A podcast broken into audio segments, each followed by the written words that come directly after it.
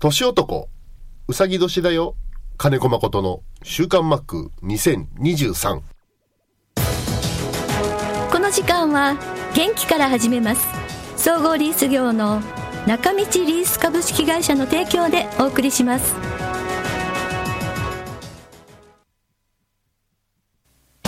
中道リースは地元の企業様へ自動車や医療機器建設機械などあらゆる分野の設備投資をサポートしています。幅広いニーズに応えながら私たちの元気で地域をもっと元気に。元気から始めます。中道リース。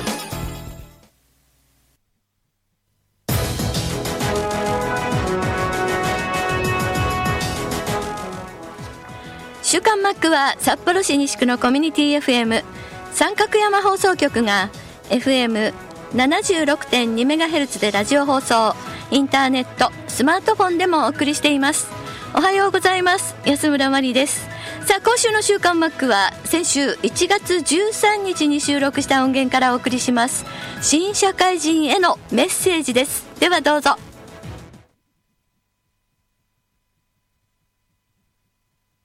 1月13日金曜日ですけれども、生放送が終わって、私は B スタジオ、三角山放送局の B スタジオに移動しました。マックとの週刊マック収録入っていきます。お願いします。はい、お願いします。あのですね、マック。はいあのーずっとちょっとしばらくご無沙汰だった方なんですけれども、はいリンダちゃんって覚えてますでしょああ、はいはいはいはい。はい。あれさ、小学校5年生ぐらいだったですよね。そうなんですよ。9歳、初メールが9歳だったんですけど、はい。なんとなんと、リンダちゃんからメールが届きまして、あの、リンダちゃんってさ、あのこれから寝ますってそうそうとかさ、そうおやすみなさいとか報告、報告をしてくれたそう子ですよね。そうそうそうなんですよ。はいはいはい。なんと今がですね、東京の大学生で、はい。しかも今年の4月し卒業して社会人になるんですって。ええ すごいでしょ？で、久しぶりにそそうういう報告をくれたんですね。そうなんです。金子コーチマリさん、こんにちは。新年明けましておめでとうございます。大変、大変ご無沙汰しております。久々にメールさせていただきました。私は現在東京の大学に在学中で札幌に帰省中です。まあ、言葉遣いからしてすごく大人っぽくなったね。いや、本当にすごいなと思って。もちろん、週刊マックは東京でも拝聴しておりました。今回帰省中、改めて過去の放送を聞いてみました。金子コーチファイターズ週刊マックとの楽しい思い出が蘇りました。メールをたくさん読んでもらえたこと、キッズスターターで金子コーチと一緒にショートの守備位置まで走ったことなど、初めてメールしたのが9歳。リレーの選手になった時に心構えのアドバイスを金子コーチにいただきました。したね、はいはいはい。はい。その後もいろいろな質問に答えていただきました。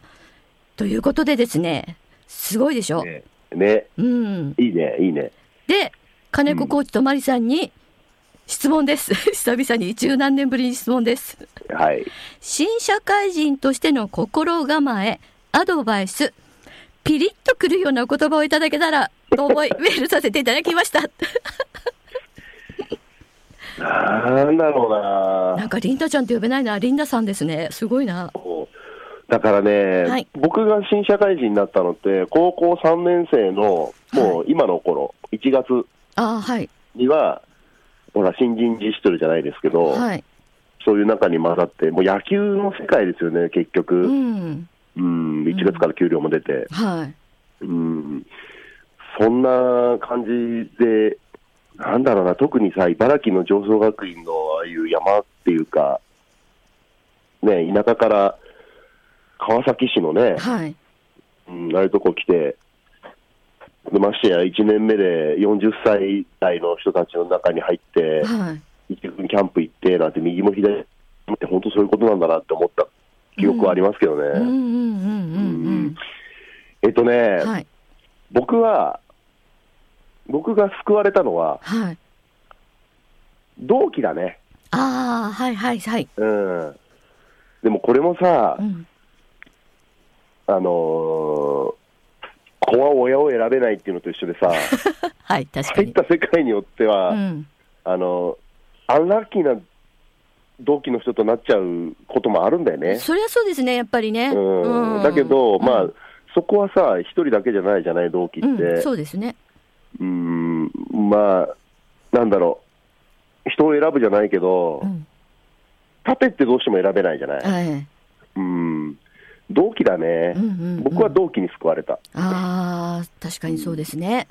うん。そう、わかる気だから、なんだろうな、心構えってなると、うん。うん、もう理不尽当たり前って思って入ってきたかあ、すごい。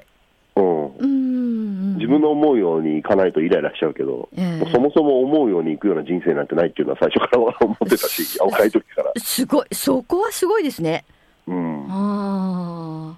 うん。ああ。そういう、そういう気持ちで、やっぱり入ったら、逆に楽かもしれないですね。もうなんか知らないうち、あとはね、目標設定をね、10年先にしなかったね。ああ、もっと近い。そうそう、3年先にした。うんうんうんうん。うん。そうですね。やっぱり10年は長いですもんね。うん、だからそこも3年先までこういうふうにっていうイメージでざっくり思うことからだったかな。うんうんうんう。うんん。うん。だから1日2日ダメでも、うん。うん、そんなに落ち込まなかったし、当たり前だしと思って。あとはさ3年後に自分が思ってたものとどれだけ距離があるか。はうん、そしたら次の3年ぐらいの目標設定新たにしたときに、い。うん。うん、そこからの調整効くかなと思ったりね。うんうんうんうん。で、突然前に進みすぎたりすることもあるしね。ああ。なるほどね。うん、そうやって人生楽しんでるつもりですけど。あーあー、なるほど。いや、う、うんんいいと思います。うん。まあ、僕の場合、ほらあの、自分の体で商売してるじゃない、はい。うん、でもそこには行ったね、職種によっては、お客相手のことが多くなるじゃない、うん。うん、でそうすると、いろんな不可抗力ってたくさんあるんだろうけど、はい。うん、うん。でもそれも、いかに想定してるかだと思うんだけどね。そうですよね。うん。はなかなかそんな、あのー入りたい会社にそのまま入れる人も少ないし、希望通りの職種に就くってこともなかなかね、すんなりと行くっていう人はなかなか少ないと思うんでね。ないと思うよ、自分で事業を起こさない限り。そうですよね。うんうん。だからよくあの職業選択の自由なんていうね、うんうんうん憲法第22条みたいなことあるけど、第22条は違うか、うん、そっか、うんあるね、あります、それぐらいだね、はい。はい。うん、あるけど、はい。うん、例えばプロ野球でね、一時逆指名制度みたいな、あうん、ね1995、6年かな。ね、なぜそういう逆指名制度が始まったかって言ったら、すぐ終わっちゃったんだけど、やっぱり、ええ。うん、その、青互いっていうね、はい。1970年から80年代のドラフトって、うん。青互いって言って、要はもう、えープロに入る前から、うんうんいろんなスカウトが行動を起こしたりということで、うんうんうん。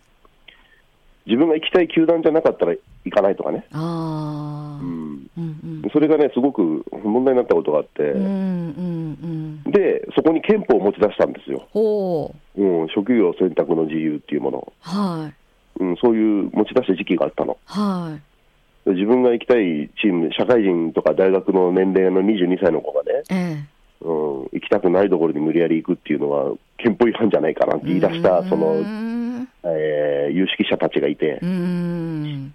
うん、それで作った時期があるんです。うん。でも、俺からしたら、そもそもプロ野球っていう職業選択の自由達成してんじゃんとうん。そうですよね。うん、あのどこに若いだからそうそうそう、どこに配属されるかっていうよりも、もうプロ野球選手っていうところで、あれですよね。ねうんっ。ていう感覚はあったんですよね。ああ、そうですね。うん。あえ、ー何の話からそうなったんだっけ、えっとあそうそうそうそう。だから、はいそう。うん。自分が作りたい職業になれるかどうかって、うんなれる人は一握りだし、そうですねで。もなったと思ったらギャップを感じたりとか、うん、そうなんですよ。はい。こんなはずじゃなかったとかね、ありますからね。ましてやブラック企業だ、ブラック企業だって言ってるけど、ホワイトな企業すぎてうん、すぐ辞めちゃう人もいるしそうね。なんですよ。もう本当に。超自分勝手だと思わない？難しいと思いますよ、受け入れる側も。本当に。うん、そうなんですよね。まずはでも、あれですね、本当にマックがお話ししてくれたように、同期とちゃんとあのいい関係を作って。ん。そうなんですよね、うん。同期もさ、いろんな道に進んでったりするじゃない、はい。全員が全員、もう、一緒にね。うん。定年まで一緒にいるわけじゃない、うん、ないない。はい。うん。だけど、そういう同期の人たちが一緒に入って、スタート地点はね、一緒だったんだけど、うん。途中からいろいろなところにあの行ったりとかっていうのも、うんあの情報交換って一緒できる相手だからね。そうですね。うん。うんそう、大事だと思います。私もまあ、あの、愚痴でそう愚痴なんてね、うん。あれだよ、もうやだやだ言いながらやるのが人生だから、うんうんうん、そうですね。やだやだって言いながら言った方が楽だから、ああ。言っちゃいけない人に言っちゃいけないんだけど、うんうんうん。うん、それが言えるのが同期だったりするそうから。ですね。うん、うんそうですね。ということで、リンダちゃん、あの、社会人になるっていうのは、やっぱり 学生とは本当に、学生とは本当に生活がらっと変わっちゃうんで、もう大変だとは思うけども、みんな通る道なんでね。まあ、野球で例えるとね、僕ね、ノーアウト満塁、ピッチャーゴロ、ホームゲッツーだじゃなかったらいいやって考えるタイプだったから、はい。ああノーアウト満塁、ここで打ったらヒーローだなって考えること一回もなくて、ああう。んノーアウト満塁で、ピッチャーゴロのホームゲッツー以外だったら、うん意外にいいかもって考えながらやったから、そう超最悪なマイナス思考からのうん消去法からでプラスに転換していくってタイプだから。だからね、時々あったこう、メンタルコーチとかって一時ファイターズに見たことがあったの、はい。うん、やっぱ喧嘩したもん。おもあなたに私の考えを理解してもらわなくていいですって言って。そう言っちゃったらあれですね、コーチ。うんそうだから、えーうん俺はそういう考えで、あとは、えーアルバイトもしたことないですし、僕、ああ、はいはい。うんで、あとプロ野球の世界しか知らないし、うん。で世の中の常識が通らないのがプロ野球なんではで、プロ野球の常識が通らないのが世の中だから、い。うんうん。あのリンダちゃん、はい。大人になった時の相談は、真剣には俺、う受けられないかもしれない。逆に真剣に答えちゃうかもしれないし。真剣そうそうそうですね。うんうんうんうん。ああでもうんいいいいアドバイスだと思います。うんそうですね。うんだから、整理整頓。整理整頓。思う、はい思うようにはいかない前提で俺は考えます。うんうんうん思うようにいったらラッキーっていうふうにやっうてます。んうん。そうです、目標設定はうん10年先じゃなくてうん3年程度にしてます。そうですね。それの方が、うんあの自分のためにもいいと思います。10年は長い3年先を考えながらはいということで。うん、いいアドバイスだったと思います。ありがとうございます。うん、まあ、まあ、あとはね、うんあの、それぞれの人の性格もあると思う。ああ、はいはい。あの、僕ね、孤独のグルメって好きなんですけど、ああ、出た。はい。うん、ああやってさ、一人を十十分に楽しめる人、うん。うん、っていうか逆につるむことを嫌がるっていう、はいはい正反対の人もいるじゃない？はい、そうですね。うん、そういう人にはね、逆に同期はうざいかもしれないし、ああ、確かに。うん、うん、そうですね。まあでもね、若いそあの、孤独のグルメはさ、主人公がある程度年いってる個人事業主じゃない？えええで若いうちはやっぱりね、仲間欲しくなるから、え確かにそうですよね。うん、うんそう思う。うん。うんそう。そう。そしたらあれだよ、うん。あの仲間いないときついなと思ったときは、仲間がいなくても一人で楽しめる、まあ、一人旅とかね、ええええ そういうのが苦にならなければ、んそういう時間を見つけながらやるのもいいんじゃないかなと。そうですね。うんうんうん。そう、一人でね、本を読むとかね、本を探すとかいいですね。はい。ということ釣りをで、するとかね、うん、そうですね。うん。うん。えーまた今後のうん。頻繁な報告お待ちしております。はい、お待ちしています。本当本当ですよ。うん、うんはいだ。って一緒にあれだよ、始球式の時ポジションついたよ。そうなんですね覚えてるよ。うん。そうそうそそうで、ポジションついたら、あの、リンダですって言ってきたんう。だよ。ね、そうそうそう、可愛いですよね。ねうん、本当に。その子が今22歳ですよ。すごいですね。ドキドキしちゃうかも。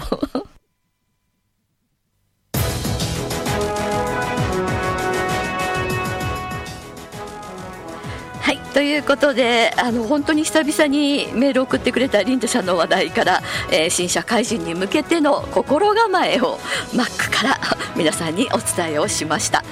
今日もメッセージメールたくさん届いています。ありがとうございます。まずこの方からご紹介しましょう。北の大地から応援しますさんです、えー先週の放送で東方からの質問を取り上げていただきありがとうございました。現役時代の自主自主トレに山登りを取り入れ骨から汗をかく話は興味深く聞かせていただきました。もう今あの選手各選手もう自主トレ真っ最中ということであのーまだこの話マックとしてないんで来週ぐらいできればいいなと思うんですが今本当にあのチームの垣根を越えて自主トレしてる方が本当に多くてね。でそれをちょっとだけあのマスコミにも公開するので、えー、随分取り上げられています。例えば清宮選手が柳田選手、まあ、去年もやってましたけどもホークスの柳田選手と自主トレをしてたり吉田康生投手が則本投手と自主トレをしていたりそれからちょっとびっくりしたのが伊藤大海投手がですねアメリカに行ってダルビッシュ投手と ダルビッシュさんと一緒にねやったっていうのはもうすごいことだなと思いながら、まあ、今は本当にあのどこにでも行けますからね、えー、本当にいい勉強になったんじゃ憧れの人と思いますけれどもね。こんな自主トレの話題楽しみにしていますということで追伸です。北野大地さんから。マックギャラリーの初日の出の写真見ました。前向きになれそうな気がしてよかったです。ということでね。あのー、こちらもミポリンさんからも届いています。三角山放送局のツイッターと週刊マックのギャラリーを見ました。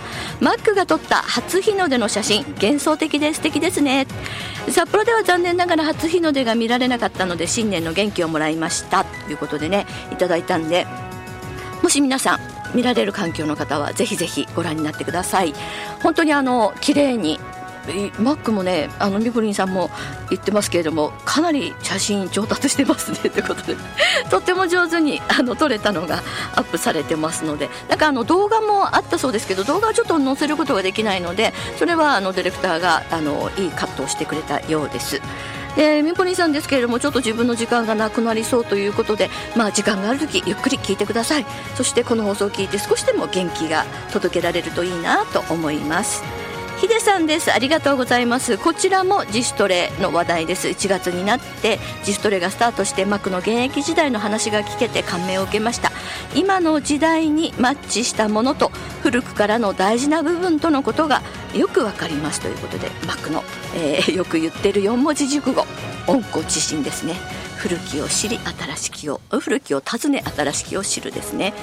はいそしてこちら荒木のコンドルさんです。千葉に戻ったようですね。しばらくあの札幌で、えー、リモートをされていたということでありがとうございます、えー、30日12月30日の北海道新聞の朝刊マガジン76にも読みました。ということでこれからもずっと続くこの番組目指すは前回ですね。そうですね。なんとか頑張りたいなと思います。ロコさんいつもありがとうございます。金子誠と安村麻里のタイトルコール良かったです。ありがとうございます、えー、開幕戦のチケットが取れたという方続々とメールが届いています。ロコさんもみえママさんもツッツさんも当選。まあの先行販売ということで、えー、発表がなんか19日昨日あったということでえー、と、えー、ロコさんは開幕戦のチケット当選しました。席はどの辺なのかなと座席表を眺めてほっとしているところです。あよかったですね。三重ママさんも19日に開幕戦のチケット抽選販売だったんですけれども、えー、届き開幕戦の30日と1日は当たりました。2日は残念ながら外れでした。ということですけどね。はい。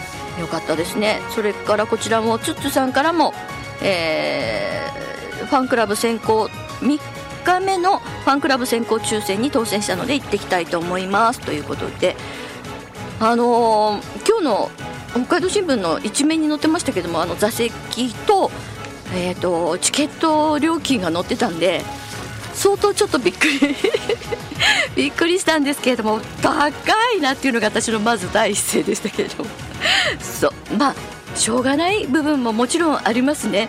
特にあの開幕戦とかは皆さんね行きたいと思うのでまあ私はねもうちょっと暖かくなってからゆっくり行こうかなって 思ってます。いや絶対行くんですけれどももうちょっとあのー、5月ぐらいとか暖かくなってから行こうかなと思いますけどあのちょっとこれはね球団の方にもお願いしたいんですけれどもねあの駐車場高い。